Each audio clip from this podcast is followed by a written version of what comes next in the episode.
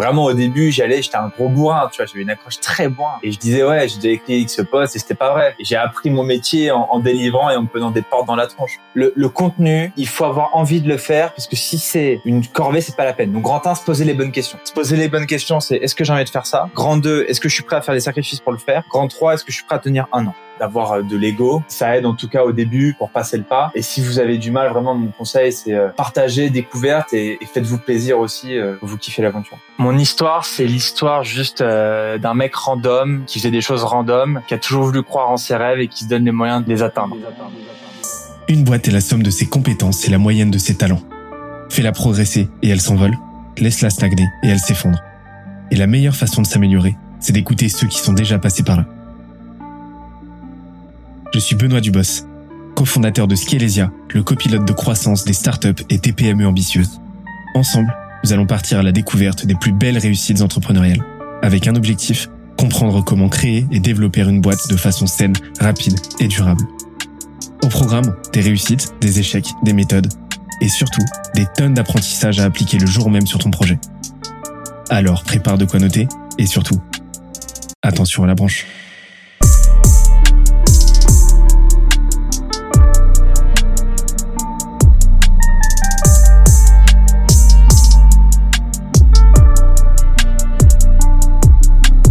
Let's go.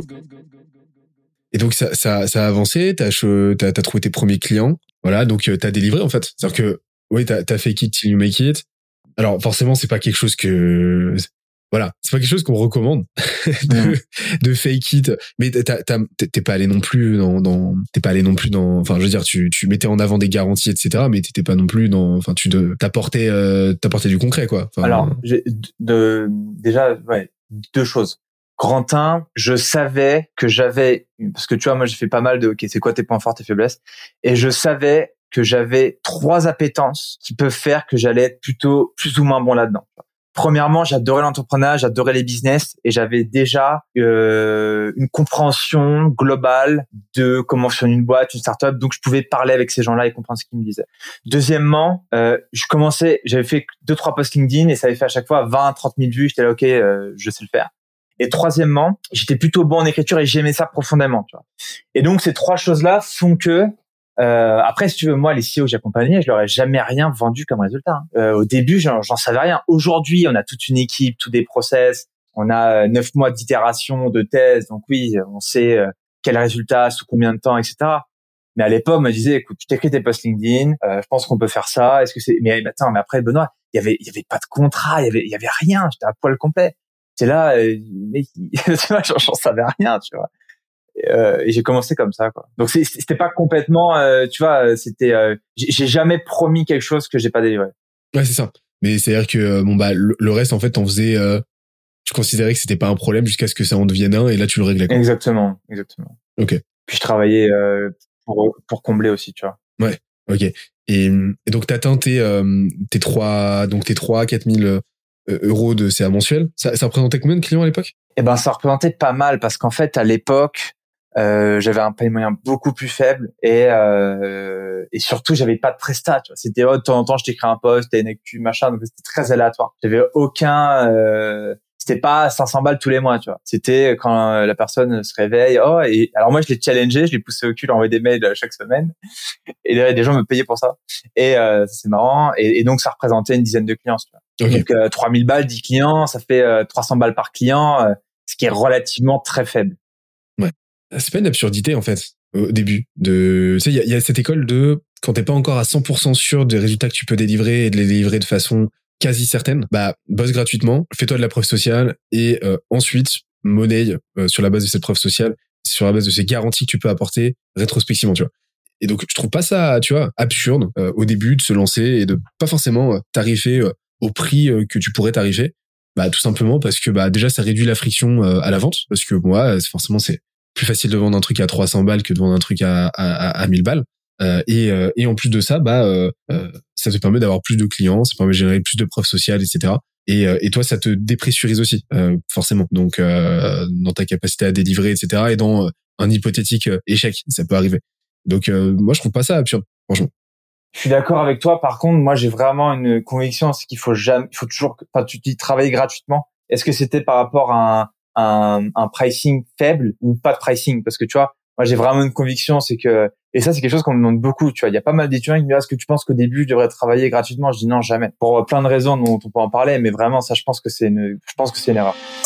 J'interromps l'échange 30 petites secondes pour te dire de ne pas oublier de nous ajouter une petite note des familles sur Apple Podcast ou sur la plateforme de ton choix. Tu connais la chanson, ça nous aide très fort à faire connaître euh, le podcast au plus de monde possible.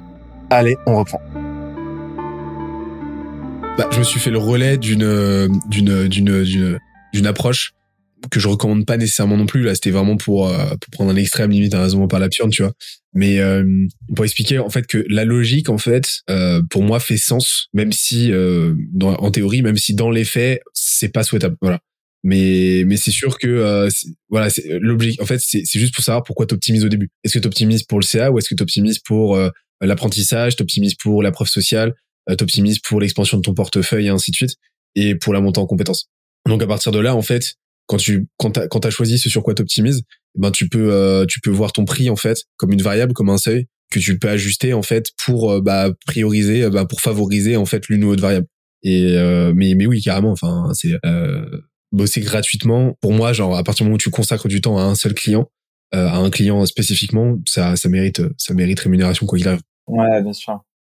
Et, euh, mais tu vois, par exemple, il y a des leviers intéressants. C'est-à-dire que bah, tu veux te lancer, euh, bah, tu peux, enfin, par contre, tu vois, tu peux travailler gratuitement, mais à l'échelle. Tu, tu lances un, un, un live LinkedIn. Euh, tu lances, tu lances du contenu ou par exemple, tu vas, tu vas review les posts LinkedIn, les posts LinkedIn des dirigeants, tu vois. donc tu, ça, tu, tu, tu fais ça, tu fais ça toutes les semaines, tu fais de la distrib autour, etc. Bah, t'as les meilleurs des deux mondes en fait, et t'as des leviers, euh, t'as des leviers de fou qui peuvent se dessiner. Pourquoi? Parce que voilà, tu monétises le truc directement et tu le valorises. Mais bref, euh, et là t'arrives donc en janvier. Comment ça se passe là le euh, la, la, la jonction avec? Attends, je te raconte, je te raconte, je te raconte, je te raconte parce qu'en plus j'en ai j'en ai rarement parlé. En gros, je t'explique, c'est c'est une histoire de fou. Euh, donc tu vois, je suis étudiant, je suis à l'EDEC, euh, je gagne euh, bon. Euh, on en parlait juste avant. Si vous pouvez gérer votre temps et travailler 5 heures par semaine, c'est magnifique. Mais à l'époque, je pouvais pas le faire et j'ai toujours du mal à le faire aujourd'hui. Et euh, je travaillais euh, voilà de manière plutôt importante entre les études et ça. Et, euh, et je gagne bien ma vie, tu vois. Ce qui est déjà, je peux bouffer grâce à ça. Donc c'était incroyable, et, folie. Et euh, écoute, je vais voir mon école et tout, et je leur dis bon, écoutez, les cocos, euh, stage de fin d'études là en janvier, euh, moi ça va pas le faire. Euh, je suis en train de monter ma, mon truc et tout, là on accélère fort. J'ai quelqu'un qui déjà commence à m'aider. Faites-moi passer le stage en création d'entreprise, je sais pas quoi. Et là, on commence à m'expliquer qu'il faut que je passe par un incubateur, il faut que je remplisse un dossier de 30 pages, machin. Et moi, j'étais là, mais, j'ai que ça? non. Et donc, en fait, euh, je me dis, bon, ils ont rien compris, ils, comprennent rien. Euh, J'embrasse mon école d'ailleurs, ils sont euh, ils sont, c'était une très bonne école et je suis très heureux de l'avoir fait. Euh, et d'ailleurs, c'est une bonne chose que qu'il se soit passé ça. Et du coup, ce qui se passe, c'est qu'en fait, je vais voir, euh, et je connaissais forcément Théo, Poudac, etc. Et, euh, et je, je contacte Émilie, donc euh, Émilie que j'embrasse très fort, notre RRH. Et je lui dis, écoute Émilie, c'est simple. Euh, moi, j'ai mon biz, voilà, je suis auto-entrepreneur, machin, je développe mon business. On a bientôt des, des, des ambitions de d'accélérer mais j'ai besoin d'un stage. J'ai besoin d'une convention de stage. Donc, euh, écoute, je connais très bien Kudak, je connais très bien Théo. Je pense que je peux écrire pour lui, etc. Et donc à la base, euh, donc ok, ça se passe bien. Et donc à la base, je viens voir Théo en lui disant, écoute, moi je développe mon business à côté. Donc euh, je fais mes posts pour mes CEO, je développe machin. Je t'aide à faire selon euh, ce que, tu as besoin, LinkedIn, peut-être du Twitter, etc. Et euh, voilà. Et on se fait ce deal là et euh, tu me prends en stage du coup. Donc euh, à la base mon premier contrat il était en stage et moi je développe mon truc et comme ça tout le monde est content. Et donc ça c'est le deal de base. Euh, et donc j'ai commencé en stage chez Kodak. Ça c'est incroyable. Et au bout de à ce moment-là, euh, alors j'ai fait un truc un peu bizarre en janvier. tout l'argent que j'avais gagné, on l'a pris avec ma copine et on l'a foutu dans un voyage d'un mois à New York, ce qui était incroyable. C'était la folie. Et donc, je suis à New York en fait à ce moment-là. C'est pour ça que c'est surréaliste. Euh, je suis à New York et là, en fait, on se, on avance avec Théo et on a des gros résultats. Vraiment, je délivre. Euh, C'était à l'époque, tu vois, on bombardait vraiment. Il y a une époque, Théo, on a vraiment bombardé sur son compte et, euh, et, euh, et, je l'aidais un peu et lui aussi apportait euh, beaucoup de choses et, euh, et c'était génial. Et, et, à un moment, on se regarde, on se dit putain, mais est-ce qu'il n'y a pas un truc à faire? Qu'est-ce qu'on fait? Et moi, à ce moment-là, si tu veux, j'ai trois possibilités. À ce moment-là, ça fait six mois, je commence à publier tous les jours sur LinkedIn, je commence à faire 100 000, 200 000 vues par mois sur LinkedIn, et je commence à avoir des d'entrants chaque semaine. Donc moi, en fait, j'avais trois possibilités. Euh, être un freelance qui gagne plutôt très bien sa vie et qui bosse euh, pas trop ou de manière raisonnable, ce qui est incroyable pour plein de raisons monter mon truc de mon côté euh, et ça allait prendre moins de temps, enfin ça allait prendre plus de temps pardon et, euh, et j'allais le faire tout seul etc. Ou alors et c'est ce qui s'est passé, euh, je, me, suis donc devenu associé euh, dans Kudak, on s'est tapé la main avec Théo, on s'est dit ok aujourd'hui on est là, on veut aller là-bas euh, et on se donne un an pour le faire. Et euh, c'est ce que c'est le deal qu'on a fait, c'est ce qui s'est passé. Et donc très rapidement, euh, tu vois, on est passé, euh, voilà, je fais la chronologie, ça a fait 3K, 10K, 20, 35, 45, 50, 55 et 1, 2, 3, 4, 5, 6 personnes alternant plus CDI. Et, euh, c'est ça l'histoire en fait. L'histoire, c'est que c'est c'est juste un ensemble de de trucs what the fuck qui font qu'on est là à se parler aujourd'hui et que je fais des vidéos avec Kusama et, et voilà. Justement, j'aimerais bien qu'on, parce que sinon il y a plus d'épisodes. Non, mais j'aimerais bien qu'on, qu'on revienne un petit peu, euh, qu'on revienne un petit peu justement sur. Bah voilà, une fois que tu as décidé, euh, bah voilà que tu rejoignais, euh, bah quand vous avez décidé avec Théo que vous rejoigniez, euh, qu'on salue d'ailleurs, que Linker rejoignait Kudak. Comment ça s'est passé? Euh, Ça a été quoi tes premières actions pour te dire ok bon bah là, voilà aujourd'hui on fait tant de CA, l'objectif c'est x10 quoi, on y va x10 et puis après x100 et ainsi de suite. Ça a été quoi tes, tes premières actions, ce que tu as mis en place? Comment vous avez procédé? Super question. Euh, très simple. Grand 1 acquisition. C'est simple que ça. Euh, grand 1, il nous faut plus de, euh, il nous faut plus de clients, il nous faut plus de biz. Donc euh, communication, post LinkedIn, publier. Moi, je publie tous les jours. Et là, j'ai vraiment commencé à monter en, en pression sur LinkedIn. Vraiment commencé à bombarder. Euh, et c'est comme ça que les leads ont accéléré. Euh, mais pour ça, on avait un problème, c'est que, alors il y a un truc pas facile. J'ai dû faire la transition entre mes anciens et mes nouveaux clients. Ça, c'était vraiment, et c'est là où j'ai pris des grosses stars dans la gueule. Euh, je te donne cette anecdote-là.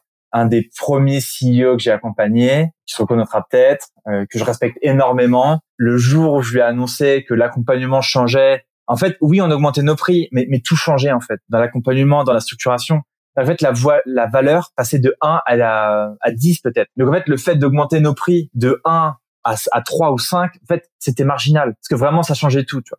Donc la première, et, donc euh, pour finir cette anecdote, euh, tu vois, le, la, personne m'a rigolé au nez et m'a dit, je mettrai jamais ça pour des posts LinkedIn. Donc premièrement, ça a été de faire cette transition-là, qui s'est fait au fur et à mesure du temps, en expliquant, en accompagnant, machin. Donc revoir les offres, revoir les offres, structurer, tu vois. Une, un des gros sujets, c'était la structuration. Euh, comment est-ce qu'on crée une vraie offre sur du long terme, etc. Une fois qu'on a fait ça, acquisition, vraiment focus, euh, choper des nouveaux clients, un peu de pros et, euh, et je suis resté comme ça tout seul. Euh, et je te passe tous les détails de structuration, de euh, faire en sorte qu'on ait des factures, les contrats, euh, etc. Je te passe tous les tous les trucs sympas ou pas d'ailleurs qu'on a dû mettre en place. Mais vraiment c'était ça, ouais, transformer les offres et trouver nos prochains clients. J'espère que l'épisode t'a plu autant que ça nous a plu de l'enregistrer et de le produire. Si c'est le cas, oublie pas de nous laisser une petite note et euh, de le faire tourner autour de toi. Ça nous aide énormément à faire connaître le podcast, à nous faire connaître et à prêcher la bonne parole d'une croissance saine, durable et rapide. En attendant le prochain épisode, on se donne rendez-vous sur scalesia.co, s c a l e z i a.co où tu découvriras des cours, des vidéos et des lives en libre accès pour t'aider à faire décoller ta boîte comme jamais. C'est notre promesse, c'est ça qu'on aime faire et on va continuer de le faire. On se dit à très vite. Bye bye.